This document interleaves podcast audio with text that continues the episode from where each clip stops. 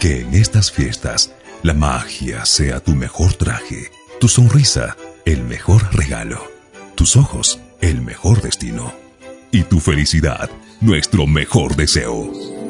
Somos Performance Radio y tenemos un mensaje para ti. Lo importante no lo encontrarás debajo del árbol de Navidad. Lo importante lo encontrarás en el aire, en un abrazo, en una simple sonrisa, en una mirada o en un beso. Este es mi deseo para esta Navidad, llena de cosas que cuenten, que puedan alcanzar el corazón y abrazar nuestra alma. Rocío Aragón desde Oaxaca, México les desea feliz Navidad. Te deseo que esta Navidad y fin de año sean llenos de alegría y felicidad junto a tu familia y amigos y seres queridos y que sobre todas las cosas recuerdes el verdadero propósito de cada una de ellas. Nuevos tiempos, nuevos aprendizajes. Soy Luisa de tu programa Tu Manera. Yo quiero desearte una feliz Navidad y un próspero año 2021. Te envío todo mi amor y gratitud allí donde estés. Programa Aquelarre de Performance Radio os deseamos un muy feliz año nuevo 2021 y que paséis estas fiestas rodeados de amor y con mucha, mucha salud. Felices fiestas. ¡Feliz Navidad!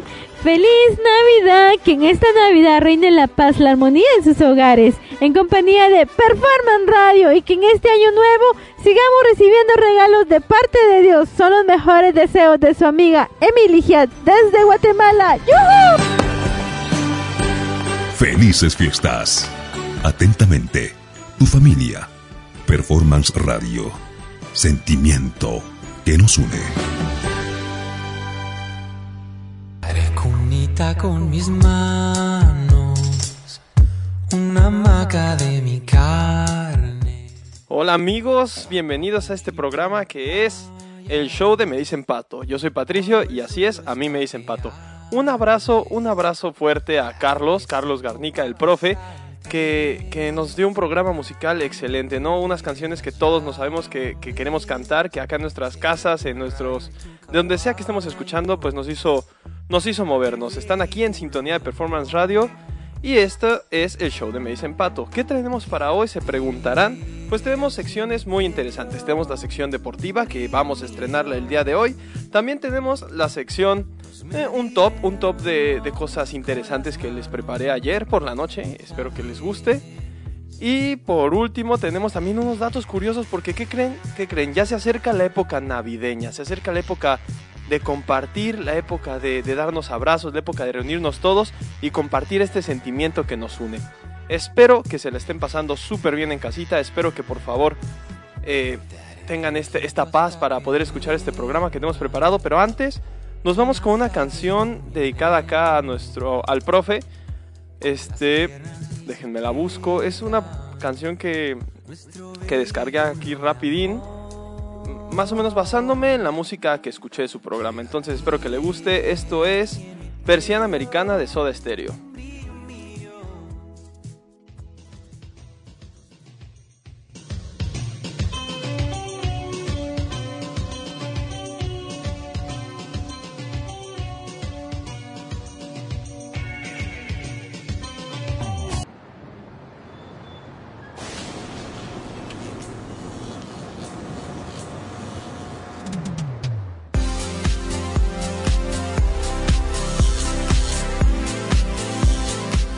Bueno amigos, ahora sí arrancamos con el programa. Espero que hayan disfrutado de la canción y no se despeguen. Habrá más canciones, pero también habrá información.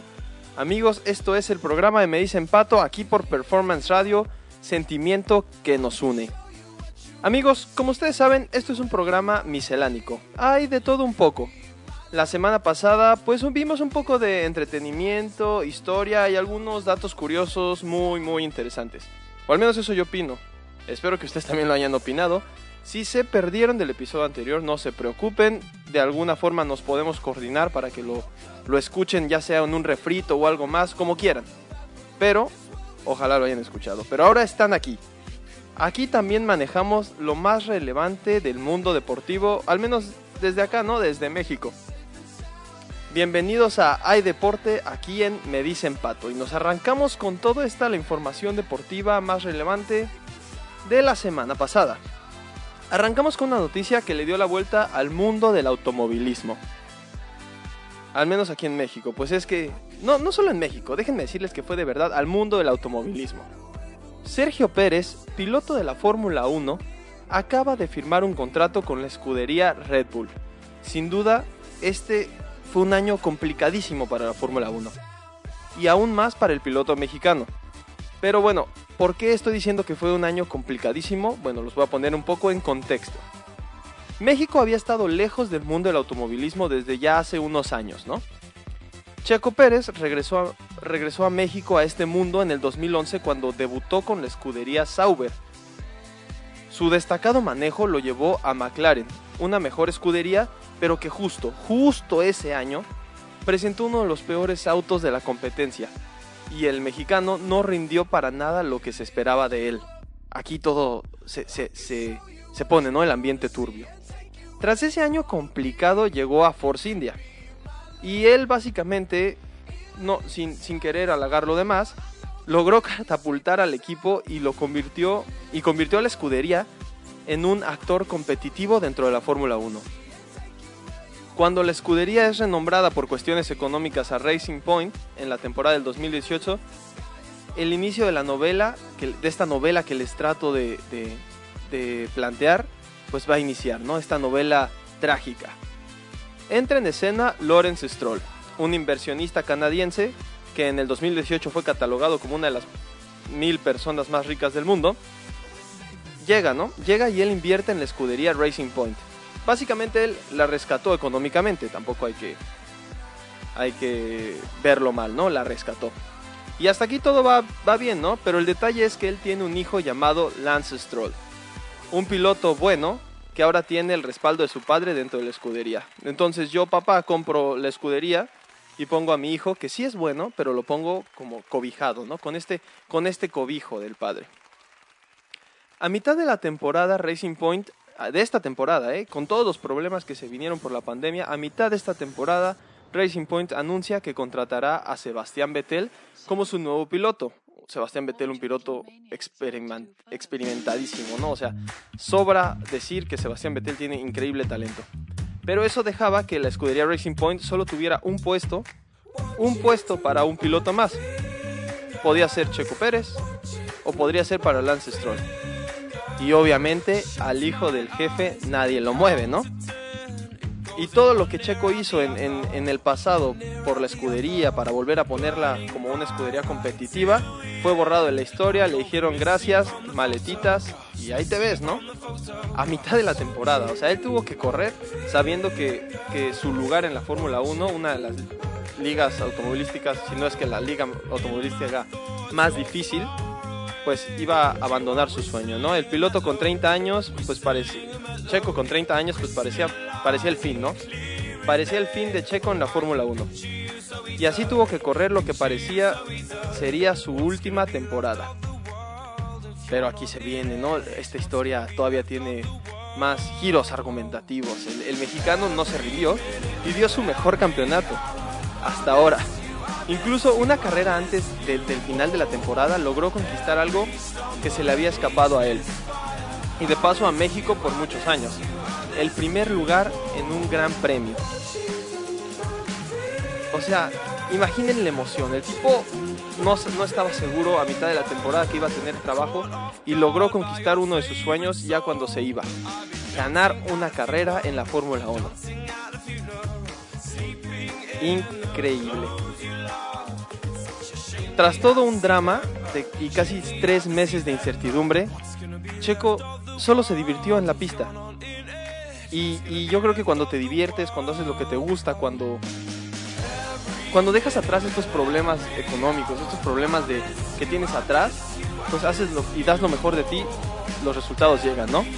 Y esta semana lo confirmaron como el nuevo piloto de Red Bull. La escudería austriaca es una de las mejores en el torneo. Y sin duda esta noticia dio mucha alegría en el mundo automovilístico, en el mundo deportivo, en el mundo este, de las cuatro ruedas, en el, en, el ambiente acá de México. Fue, fue algo que dio mucha alegría. Entonces, felicidades Checo, sin duda se lo ganó. y vamos a ver qué espera al mexicano en la escudería Red Bull, que me parece que tiene un contrato de solo un año para probar lo que puede dar. Ahora sí amigos, entramos de lleno, cambiando un poco de, la nota deportiva del automovilismo, entramos al mundo del deporte más popular alrededor del mundo, el fútbol. Y es que este fin de semana se confirmó que ya tenemos finalistas para la Champions League. Ah, ¿qué creyeron? ¿De la Champions League de Europa? No, no, no. La Champions League de la CONCACAF. Tigres se enfrentará a Los Ángeles FC este martes para definir el mejor club de la parte norte del continente. Tigres por su parte venció al Olimpia de Honduras que culminó un torneo histórico en las semifinales. El Olimpia venía haciendo buen fútbol, la verdad, con un plantel muy físico, ¿no? Corrían mucho, eran muy entrones, pero no logró vencer al equipo mexicano plagado de estrellas como André Guiñac. Aunque los primeros 30 minutos del encuentro parecían que nos darían un partido apretado entre estas dos escuadras, todo se descontroló en un penal al final del primer tiempo. Guiñac adelantaría a los felinos y el Olimpia se quedaría con un jugador menos. Tener un hombre menos contra Tigres con un gol de desventaja es sin duda un panorama complicado para cualquier equipo en el mundo. Y el Olimpia no fue la excepción. Tigres terminó marcando más goles al 57, de nuevo por la vía de penal y de nuevo André Guiñac, y, el 78, y al 78 mediante un autogol. Eh, fue un partido de trámite donde ganó el favorito. El partido que sí dio sorpresa fue el que protagonizaron el América y Los Ángeles Fútbol Club. Y ahorita les cuento otra vez otra gran historia que nos regala el deporte, ¿no? Todo comenzó con un gol tempranero por parte de las Águilas del América al minuto 11, cuando aprovecharon un tiro de esquina para ponerse en ventaja. De ahí el América optó por replegar las filas y defender el resultado, cosa que estaba haciendo cómodamente hasta los últimos minutos del primer tiempo, ya que Los Ángeles comenzó a apretar más y provocó jugadas cada vez más peligrosas, ¿no? Memo Ochoa había, aparecido de manera correcta en algunas, en algunas cosas, ¿no? Y justo antes de terminar el primer tiempo, el jugador de Los Ángeles Atuesta recibe una falta clara dentro del área, lo que debió ser un penal, pero el árbitro opinó lo contrario. Aún más polémica hubo cuando Guillermo Ochoa, portero del América, se acerca a Atuesta que se encontraba en el suelo y le dice unas palabras de provocación. Atuesta apenas roza al portero mexicano y en una de las actuaciones más lamentables del año, Guillermo Ochoa monta un teatro increíble. Se tiró al suelo y simuló un dolor insufrible para los espectadores del encuentro. Tristemente su show dio frutos y Atuesta fue expulsado por hacer nada, literalmente.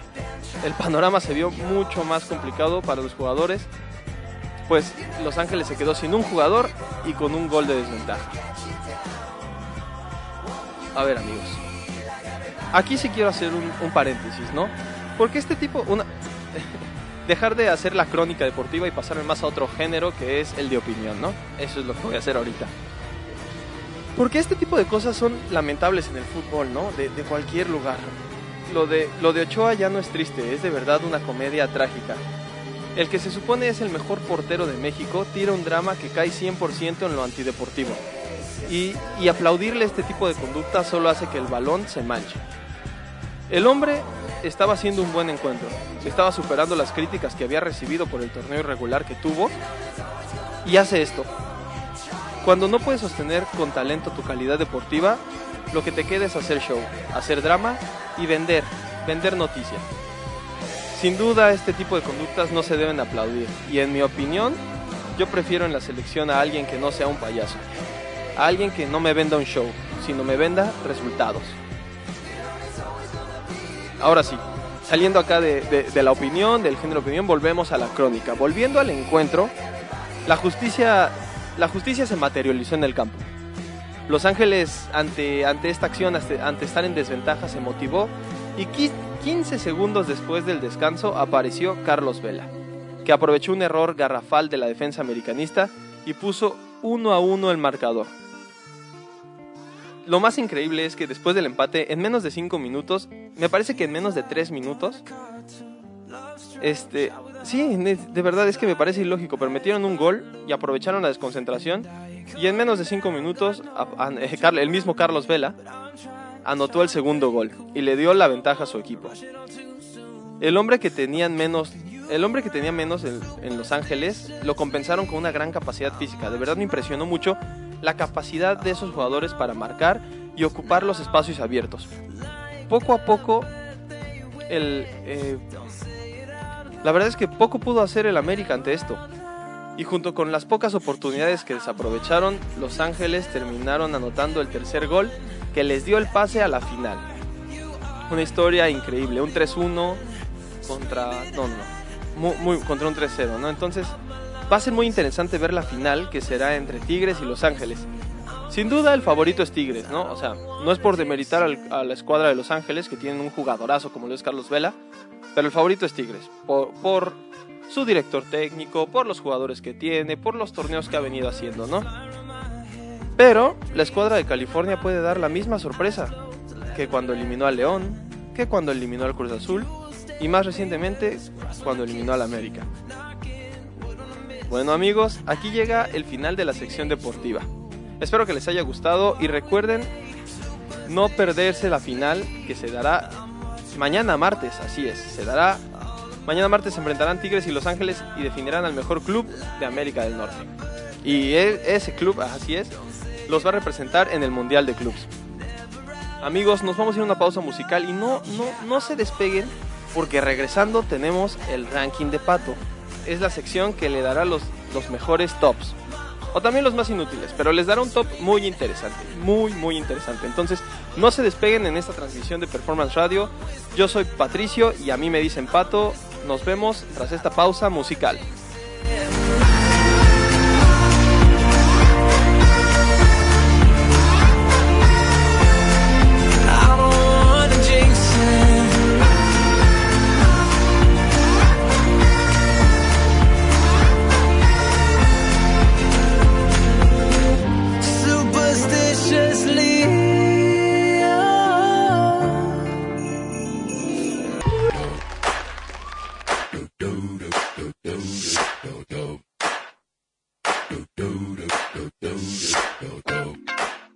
Así amigos, ya regresamos y me encanta. Eso fue Defying Gravity de Glee, me parece.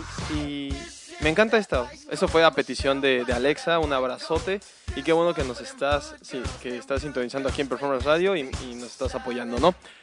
Me encanta, me encanta esto de, de- de poder pedir este, canciones, porque de eso se trata la música, ¿no? Se trata de, de transmitir estos sentimientos y, y ponerte buenas, ponerte buenas en algún rato que vaya, que todos en algún momento de nuestra vida lo necesitamos. Por eso me encanta la música y por eso me gusta, me gusta que, que ustedes me digan qué poner o me den alguna sugerencia. Nada más que si les pido me tengan paciencia, soy un poquito, un poquito lento porque la tengo que buscar y luego no soy tan rápido. Entonces, paciencia, de que va a salir, va a salir en algún punto. Y ahora sí arrancamos amigos con la segunda sección de este programa que les tengo preparado. Recuerden que tenemos tres secciones, ya pasamos la primera de deportes, espero no se la hayan perdido, pero ahora sí, vamos con la tercera sección. Bienvenidos al ranking de Pato. La sección que les dará los mejores o también los más inútiles tops. ¿Sabían que en Islandia no hay mosquitos? Sí, esto es porque el lugar es muy frío y los mosquitos no llegan a alimentarse, porque pues las personas siempre están muy tapadas. Y además seguro que mueren antes por las bajas temperaturas. ¿Qué tiene que ver eso con el top de hoy? Nada en realidad, pero les quería decir el dato. Hoy les traigo un top de las guerras más absurdas que se han documentado. En general, para mí cualquier guerra es absurda, ¿no? Vamos. Pero vamos, hay unas que sí se pasan. Y hoy les presentaré estos casos. Claro, paréntesis, ¿no? Es importante recalcar que los motivos que detonaron estas guerras fueron simples gotas que derramaron el vaso. Así que comenzamos con el top de pato, comenzamos con esto que son las guerras más absurdas de la historia. Número 5. La guerra que comenzó por un simple cubo de agua. No lo oyeron mal, un cubo de agua. Este conflicto tuvo lugar entre las ciudades italianas de Bolonia y Modena en 1325. Entre estas ciudades había cierta tensión ya que una ciudad apoyaba al Papa y otra ciudad apoyaba al emperador del Sacro Imperio Romano. Estos eran bandos contrarios, ¿no? Las dos caras de la moneda. Y lo peor es que estas ciudades apenas estaban 44 kilómetros alejadas entre sí. eso es una distancia muy poca para dos ciudades que tenían tensiones muy grandes. Entonces, un día, un grupo de soldados de Módena se infiltró en Bolonia y robó el cubo de, de madera, el cubo de madera de un pozo de la plaza principal. Durante aquella misión, mataron a algunos lugareños y provocaron la furia de la ciudad. o sea, sí, un grupo de soldados se infiltró en una misión super secreta. Es que, por eso les digo absurdas, porque no, no me imagino qué pasó por la mente de aquellos soldados así. Iban, ah, no, nuestros enemigos, tenemos que hacerlos enojar, vamos a robarnos su cubo de agua. Y se infiltró. Y luego no me imagino a los demás así de, no, deténganlos, se van a robar nuestro cubo de agua. Ri bueno, para mí absurdo, ¿no? Por aquella acción, Bolonia le declaró la guerra y reunió un ejército de 32.000 hombres que se enfrentó a un ejército de 7.000 en Módena, en la gran batalla de Zapolino. Esto es, esto es real, se, hubo, hubo 2.000 muertos en esta, en esta guerra. Y lo curioso es que Módena, que solo tenía 7000 hombres, se alzó con la victoria y se quedó con aquel cubo de agua. Y, de hecho es que hasta la fecha, hasta las. O sea, el día de hoy, si tú vas a, Módena, la ciudad conserva aquella pieza de madera como trofeo. Tú puedes visitarla en el museo, puedes ver este, cubo de madera, un trofeo sin duda absurdo, ¿no? Yo creo que la guerra terminó rápido, bueno, o sea, 2000 hombres no es, no es poco tampoco, pero sí, eh, sí se, o sea, yo creo que sí se rindieron cuando dijeron, ¿sabes qué? No estamos peleando por un cubo de agua. Eso no, eso no lo quita de aparecer en este top, ¿no? Esto no lo quita de, pues de, de aparecer aquí, en el top de pato. Vámonos con el número 4. La guerra del cerdo. Si ustedes creían que un cubo de agua era algo ridículo, pues sí, también se pelearon por un cerdo. Esto de los aquí en, los seres humanos, ¿no? ¿Por qué queremos pelearnos? ¿Por qué, ¿Por qué simples cosas? ¿Por, ¿Por qué resolver nuestras diferencias con violencia? Bueno, les cuento la historia, ¿no? En 1859, Estados Unidos llevaba ya cerca de 80 años independizado del Reino Unido, pero en algunas zonas de las fronteras todavía o sea, las fronteras no estaban claras, ¿no? O sea, no sabían quién pertenecía a quién y, había ahí un, vacío legal, ¿no? Uno de estos puntos era una serie de islas frente a Vancouver. Entonces imagínense, llevaban 80 años, que es un, un periodo de tiempo relativamente corto de independencia, o sea, estas, estas dos naciones tenían rencores almacenados, ¿no? Entonces, en algún momento antes de 1859, una compañía británica que consideraba bajo el poder, o sea, bajo su poder a la monarquía inglesa, convirtió aquellas islas en un rancho de ovejas. Poco después, un grupo de unos 30 colonos de Estados Unidos consideró aquella una extensión de tierra de las libertades de las, de las libertades y se instaló en las islas sin parecerles raro que hubiera tantas ovejas, ¿no? Entonces llegaron unos, llegaron otros, unos pensaban que era de Inglaterra y otros pensaban que eran de Estados Unidos. Piam, piam, piam, así está, ¿no? El 15 de junio, la muerte de un cerdo estuvo a punto de detonar otro conflicto a gran escala entre Estados Unidos e Inglaterra. Uno de los colonos americanos encontró al cerdito comiéndose sus a un cerdito comiéndose sus patatas. Y pues era un cerdo de, los ingleses y tal fue su enojo que le disparó. Obviamente el dueño del cerdo se enojó y pidió el arresto del tipo y que, y que le pagara, ¿no? O sea, hubo ahí una, un pequeño pleito. Y, el ciudadano de, Estados Unidos, en lugar pues de, no sé, pagar el cerdo o, reparar el daño, pues pidió la ayuda del ejército de Estados Unidos porque decía que aquel que aquel ciudadano que pertenecía a Inglaterra le, lo estaba engañando, ¿no? Entonces se armó, se armó en grande, ¿eh? El 10 de agosto 461 soldados americanos con 14 cañones ya estaban atrincherados en la isla y estaban rodeados por 5 navíos de guerra británicos, con más de 2.000 soldados listos para atacar. Entonces, todo esto por un cerdo, todo esto por un cerdo y por no querer pagar uno que se comiera las patatas y otro que, mató al cerdo, ¿no? Todo, toda una desgracia. Entonces estaban rodeados los soldados americanos, 14 cañones apuntando a los barcos ingleses y los barcos ingleses listos para desembarcar y atacar, ¿no? Pero bueno, esta es una, esta es una de las tops, o bueno, uno de los números en- dentro del top que, que se resolvió bien, que se resolvió rápido. Afortunadamente el almirante británico Robert Earl Vines decidió ignorar la orden que tenía de atacar, ¿no? O sea, el, soldado inglés, el almirante le dicen, sabes, ataca a esos colonos, tienen que pagar el cerdo. Y el inglés dijo, no, no voy a atacar, o sea, desobedeció la orden. Y porque él, estas son las palabras, las citaré textualmente, aseguró que dos grandes naciones, aseguró que, que dos grandes naciones comiencen una guerra por un cerdo era estúpido. Eso fue lo que dijo. Y después de sentarse a discutirlo, las, las otras naciones dijeron, oye, pues sí está medio, medio, medio tonto, ¿no? Pelearnos por un cerdo. Te pago el cerdo, tú me pagas las patatas, vamos, firmemos este, este acuerdo de paz. X, no nos peleemos por esto, que no se ramen vidas por esto. Conocemos un caso de unos tipos, de 2000 tipos que murieron por un cubo de agua, no vamos a ser ellos. Pero bueno, la anécdota se queda. Número 3. La batalla de Cara. Paréntesis. Esta es relativamente, o sea, no se ha confirmado, pero tampoco se ha desmentido, ¿no? Está como en ese patrullando en ese deámbulo si sí fue verdad o si no, si fue propaganda o si no, pero aquí, aquí, aquí, yo digo que, que algo hay, ¿no? Porque cuando el río suena es porque lleva agua, ¿no? Entonces, les contaré la historia de la batalla de Caransebes, que es el número 3 en el top de Pato. En algún momento entre 1788, en plena guerra ruso-turca, hasta 100.000 soldados austriacos lucharon entre ellos, así es, entre ellos, al creer que estaban siendo atacados por otomanos. Esa, batalla causó 10 bajas. Pero, ¿cómo es que ocurrió esta batalla imaginaria? ¿Cómo es que de la nada se, empezaron a pelear entre ellos, no? Pues ahí les va, mis amigos.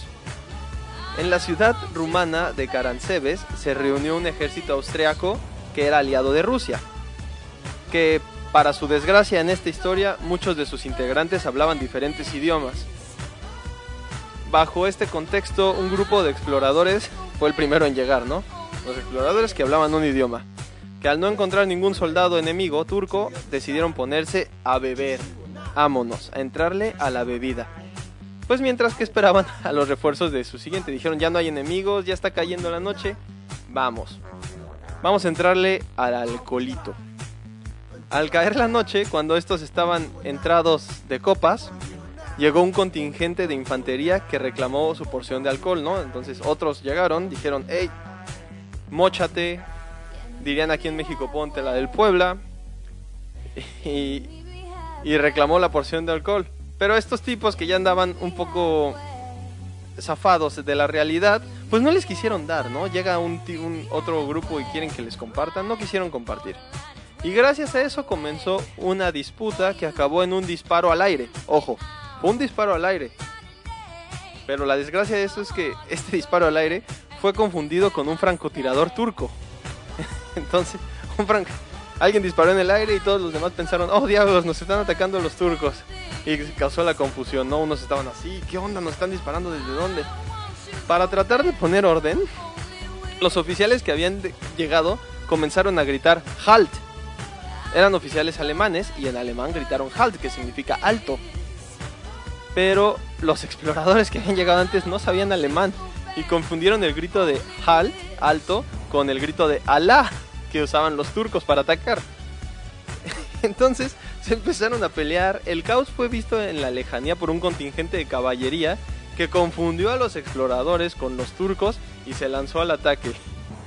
Entonces, ya eran tres grupos que no sabían el idioma entre sí, se atacaron entre sí y, y por más desgracia aún, todavía para acabarla de, de regar, un grupo de artillería, de artillería,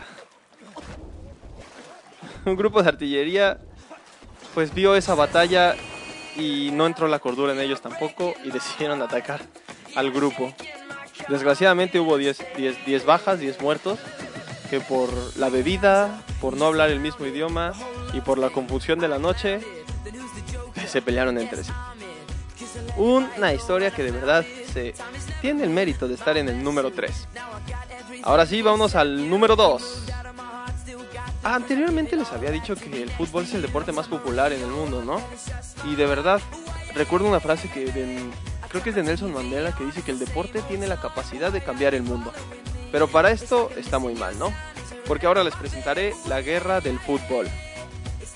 Sí, un partido de fútbol provocó una guerra. Que ojo, ojo, voy a poner un paréntesis, como ya dije antes, hubo ciertos problemas políticos, económicos, sociales antes que pues llenaron el vaso, ¿no? Y, y, esa gota llamada el partido de fútbol solo lo derramó. Pero eso no quita que sea absurdo.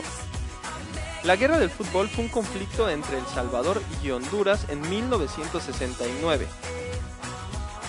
La tensión creció entre estos países porque en ese entonces migrantes de El Salvador habían llegado a Honduras para sembrar la tierra, cosa que provocó tensión entre los sembradores hondureños que sentían que les quitaban el trabajo. Cerca de 300 y esto, esto no fue pequeño, porque cerca de 300 mil salvadoreños estaban viviendo en Honduras en el momento en que comenzó el conflicto. El, el, conflicto casi estalla antes cuando una ley en Honduras se enfocó en quitar tierras que tenían los migrantes. Y en ese, y en ese entonces el presidente hondureño Oswaldo López Arellano comenzó a deportar a los salvadoreños que había en su país. Entonces ya se imaginarán, ¿no? O sea, la migración y todo esto siempre genera pues estas tensiones sociales, ¿no? Esta creer que somos diferentes siempre generará conflictos, ¿no? Cuando en realidad somos humanos, somos iguales, pero bueno, sigamos. Entonces, las tensiones aumentaban. Y ante esta tensión llegaron las eliminaciones para el Mundial. Ninguna de las dos selecciones antes mencionadas, Honduras y Salvador, había estado jamás en un Mundial. Y ahora, por, por los puntos y por todo esto, se disputaban solamente un cupo para el Mundial de México 70. Antes del gran partido que detonó todo, Honduras había ganado el primer partido 1-0 en Tegucigalpa, pero El Salvador había ganado el partido de vuelta 3-0 y de local. Los brotes de, violencia se, se, provocaron en ambos partidos, ¿no? Y como en ese entonces las reglas, o sea, no había marcador global y las reglas estaban un poco confusas, se, se decidió hacer un tercer partido, pero ahora en una sede neutral que sería en el Estadio Azteca de la Ciudad de México. Para que, para que, los, para que no hubiera más brotes de violencia, ¿no? El caso es que el resultado fue, o sea, después de nueve minutos el resultado fue 3-2 a favor del Salvador. Y eso no le pareció bien a, Honduras. Y tres semanas después estalló la guerra entre ambos países. Un, un, conflicto que me parece que duró poco, pero aún así hubo muchas bajas, mucha deportación, muchas, muchas pérdidas que, que no es justo que un partido de fútbol haya detonado. Eso amerita el segundo lugar del top de pato. Y ahora se preguntarán, pues, ¿cuál fue el número uno? Y se preguntarán por qué lo puse, ¿no? Porque cuando escuchen la historia van a decir, mm, no me pareció tan absurda. Pero yo la puse aquí como absurda porque es la guerra más duradera. O sea, extraordinariamente es la guerra que más ha durado. Pero la puse aquí en el número uno como, como, como una estrellita porque fue la guerra más pacífica. Es la guerra de los 335 años. La guerra más duradera fue extraordinariamente la guerra más pacífica. Este conflicto ocurrió entre los Países Bajos y las Islas Sorlingas en la costa sudeste del Reino Unido. Y todo comenzó como un resultado de la primera revolución inglesa pues Inglaterra estaba en una revolución, diferentes reinos estaban estaban este peleados, estaban peleando reino con reino, estaban amigos contra amigos, el gobierno era un caos, entonces, debido a este conflicto Inglaterra, o sea, una una parte de Inglaterra le dio permiso a los isleños de, de Sorlingas de realizar expediciones legítimas, como ellos lo, lo llamaban, pero lo traduciremos a actos de piratería, o sea, les dejaban asaltar barcos, robar eh, la mercancía y darle una parte a, a, Inglaterra, ¿no? Esta piratería afectó sobre todo a los holandeses, porque pues pasaban por ahí para comerciar y todo, y entonces un almirante holandés dijo, ¿saben qué? Se acabó, esta piratería ya creció mucho, no se vale que Inglaterra no haga nada, y amenazó a los piratas de aquellas islas y les declaró la guerra. Sin embargo, o sea, como las islas todavía seguían perteneciendo a Inglaterra, que estaba en un pleito, rápidamente los ingleses enviaron una carta al almirante de que ellos se encargarían de los problemas de Inglaterra, que no se metieran, que, que, pues que ellos lo iban a resolver, tranquilo, no pasa nada, no hay por qué invadirnos, ¿no? Pero al parecer ese, ese mensaje pues no se registró, o sea, sí llegó al almirante y el almirante dijo, ah bueno, va, ustedes ya lo van a resolver, solo que sus, sus piratas ya no nos ataquen a nosotros, ¿no? Y eliminen a sus piratas. Pero, pero, pero esa conversación no se registró. Entonces, Holanda e Inglaterra estuvieron en guerra por 335 años sin darse cuenta y sin que solo se disparara una sola bala. Ese fue. Entonces, ahora imagínense, ¿no? ¿Quién, después de 335 años ya nadie se acordaba y alguien como, no sé, siempre me gusta imaginar a un becario, ¿no? A un becario llegando así como entre los documentos y, ver, ah, caray, estamos en guerra con Inglaterra. Y, y, correr corriendo así como, señor, señor, señor, ¿qué está pasando? ¿Desde cuándo estamos en guerra con Inglaterra? Y el becario, pues aparecer desde 335 años. Y ya buscando las cestas, la, la, la, uniendo todo y al final se dieron cuenta que pues había terminado desde antes, pero ellos seguían. Muy interesante, ¿no? Eso fue el top del día de hoy, amigos. Espero que les haya gustado y les haya... Y sobre todo que les haya recordado que las guerras son absurdas. Amigos, como siempre digo, todos somos seres humanos. En estas fechas recuerden eso, sobre todo en estas fechas. No a la guerra, sí al amor. Sigan en esto que es el show de Me dicen pato. A lo que voy, a volverme famoso, a la vida de artista, vivir de canciones, vender ilusiones que rompan 10.000 corazones. Yo solo quiero pegar la Que en estas fiestas la magia sea tu mejor traje, tu sonrisa el mejor regalo, tus ojos el mejor destino y tu felicidad nuestro mejor deseo. Somos Performance Radio y tenemos un mensaje para ti. La Navidad es un momento especial para mirar el arduo camino recorrido, replantear metas y emprender nuevos objetivos. Que esta Navidad sea para ustedes de alegría y provecho al lado de sus seres queridos. Les desea su amiga Rosy Valdés desde Oaxaca, México. Hola, ¿qué tal? Pura vida. Te saluda Rolo Jiménez. Quiero decirte que la paz y la armonía celebrada en Navidad estén presentes todos los días y que a pesar de las circunstancias siempre estaremos con buena fe, sin importar las adversidades y se impondrá el amor. No olvidemos los errores, pero de cada lección nos llenamos de sabiduría. Feliz Navidad y venturoso año 2021. Gente linda, soy Paulina Moniguerrero desde República Dominicana. Aunque el año 2020 haya sido un año de muchas dificultades y retrasos, nos queda la esperanza de un año 2021, que este nuevo año esté cargado de entusiasmo y prosperidad para seguir adelante. Feliz Navidad y un mejor año 2021. Hola amigos, soy Patricio y de parte de la familia de Performance Radio quiero desearles unas excelentes fiestas navideñas. Se acerca el 2021 y si algo nos ha enseñado este 2020 es que hay una arcoíris al final de todo camino. Que todo lo que llegue a tu vida en este año 2021 sea mucho mejor de lo que busques, dure más de lo que esperas y te haga más feliz de lo que imaginas que este año nuevo tengas muchísimas razones para reír y un sueño por el que vivir. Muchísimo éxito. Feliz 2021. Te desea tu amiga Helen desde Tijuana, Baja California, México. Un beso y un abrazo y muchas bendiciones. Felices fiestas. Atentamente, tu familia. Performance Radio. Sentimiento que nos une.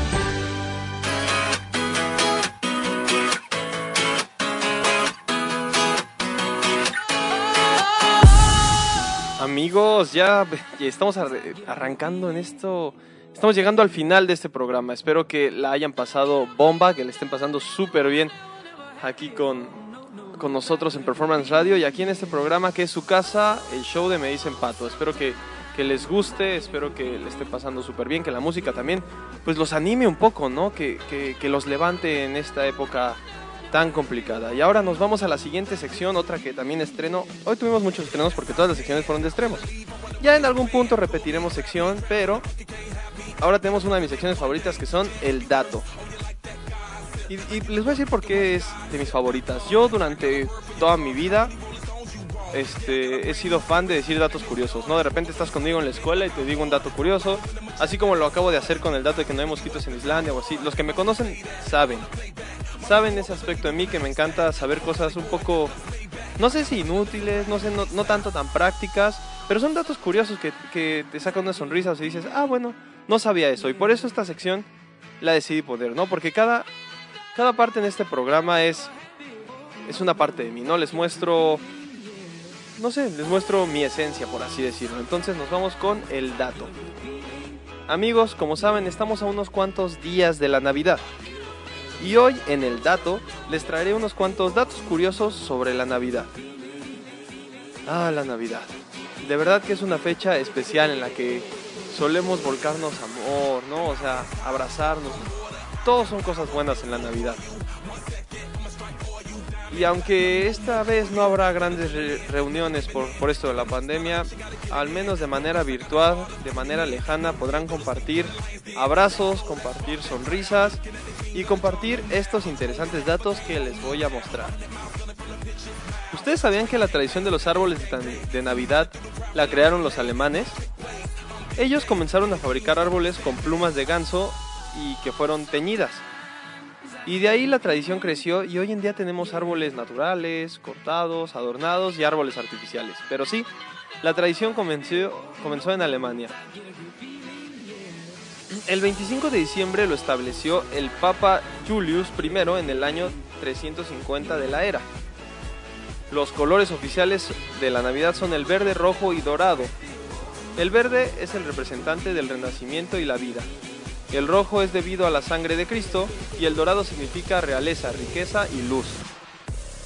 Aunque ustedes me dirán por qué se ha impulsado más el rojo, pues el rojo se ha impulsado más porque Coca-Cola lo ha impulsado como una gran medida de marketing. O sea, ahí tenemos al Santa Claus rojo. Pero esto es mero marketing. Además, la estrella de Navidad que se suele coronar nuestros árboles navideños es originaria de Filipinas. En esta zona del planeta se preparan antorchas en forma de estrellas de cinco puntas que iluminan la entrada de los hogares. La tradición de besarse debajo del muérdago pues viene de los druidas. El muérdago para los druidas era sagrado porque permanecía verde en el invierno y según creían curaba la infertilidad y protegía de los males. Ahí se adaptó el festejo a Navidad, y esto es una cosa que me encanta, ¿no? Me encanta cómo cada cultura ha aportado algo, algo, un detalle, una cosita que, que va creciendo aún más la tradición y la hace una tradición global, como lo es hoy. La historia dice que Martín Lutero fue el primero en decorar un árbol de Navidad. Al ver las estrellas brillar entre las ramas, o sea, él al ver las estrellas brillar entre las ramas, mostró lo mismo a sus hijos llevando un árbol a casa y poniendo velas en él. Eso dice la tradición.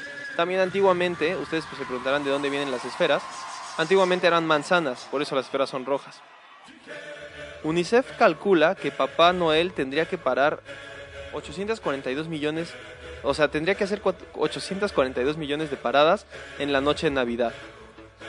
La canción de mayor popularidad de la Navidad es Noche de Paz, que tiene en la última cuenta 733 versiones desde 1973. Esta canción fue escrita en Austria por el padre Joseph Mohr. Cuando, y, la, escribió él porque se estropeó el órgano de la iglesia y tuvo que aquí venir con, con, una, con una melodía para Navidad, tuvo que aquí improvisar e imagínense. Y son una de las canciones más populares de la Navidad, Noche de Paz. Es curioso también que en Francia les gusta disfrutar de su sabrosa comida, pero en muchas partes de Provenza pueden llegar incluso a servir un manjar dotado de 7 platos y 13 postres. 7 platos y 13 postres. Eso aquí en México, pues no sé, es mucha comida también. O sea, hacemos muchos platillos, no, no crean que no, pero, pero 7 platos y 13 postres es un montón. Entre los platos más populares se encuentran los, y perdonen si mi francés no es el perfecto, fugos, que son crepes o tortitas, turrón con miel, y pistachos, pastel de calabaza y frutos secos. En Italia tienen la creencia o la tradición de que la bruja Befana aparece en todas las casas la noche del 5 de enero y rellena los calcetines de los niños con un montón de dulces. Mientras que para los niños más traviesos repartirá carbón. Imagínense. ¿Les suena familiar? La Navidad en Japón está considerada como el Festival del Amor. Y para ellos es bastante común ver a las parejas disfrutando de románticas noches, de veladas juntos, mientras que los solteros suelen normalmente estar de fiesta o buscando al amor de su vida. Más de 2 millones, más de 2 mil millones de personas en más de 160 países consideran que la Navidad es la fiesta más importante del año. En un país con tanta tradición como Estados Unidos, 9 de cada 10 personas celebran la Navidad, incluso si no son cristianos, esto según un informe del Pew, Research. Amigos, espero les gustó, les gustaron estos datos, les parecieron interesantes. Me gustaría que en el chat de Performance Radio pues lo pudieran manifestar o también enviando un mensaje díganme, "No, hombre, ese dato estuvo estuvo bueno y lo voy a contar en mi reunión virtual navideña." Espero que la pasen súper bien con sus, con sus familiares, con seres queridos.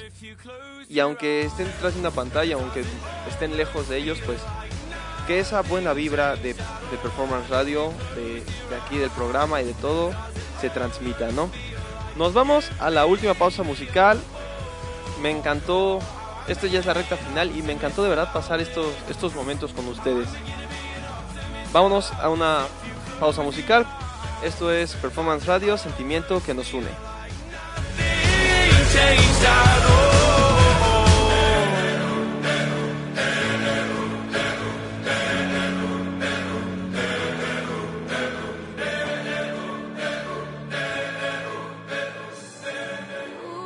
Tu familia. Performance Radio. Sentimiento que nos une.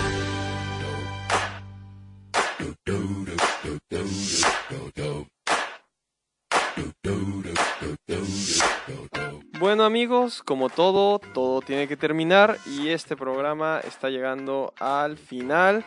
Pero quédense aquí en la sintonía de Performance Radio porque tenemos un programa que Julie nos está preparando increíble, ¿no? O sea, va a estar muy bueno. Quédense en esta sintonía, quédense aquí en, el sitio web si lo están escuchando. Como sea que lo estén escuchando, quédense porque se viene un programa fantástico. De mí, pues, ¿qué más puedo decirles más que agradecerles por estar aquí, por acompañarme en estas dos horas, dos horas de su tiempo, que la verdad es que vale oro y muchas gracias por darme este tiempo, ¿no? Espero que les haya gustado. Hacemos un, una recapitulación de lo que hicimos. Pues vimos deportes, vimos datos curiosos, hicimos un top de, guerras absurdas. Entonces espero que se hayan, uno, entretenido y dos, pues disfrutado, ¿no? Di se estuvieran divertidos en, este programa. Recuerden que, que a mí y a todos los locutores de performance nos pueden pedir las canciones que deseen, estar interactuando con nosotros porque eso es lo que nos gusta. Esto es una radio, que, un sentimiento que nos une y nos encanta interactuar con ustedes. Voy a dejar, voy a despedirme deseándoles, porque, a ver, esperando primero verlos la siguiente semana. Todos los lunes de 6 a 8. Y ya no los voy a alcanzar para darles el abrazo, así que se los doy de una vez.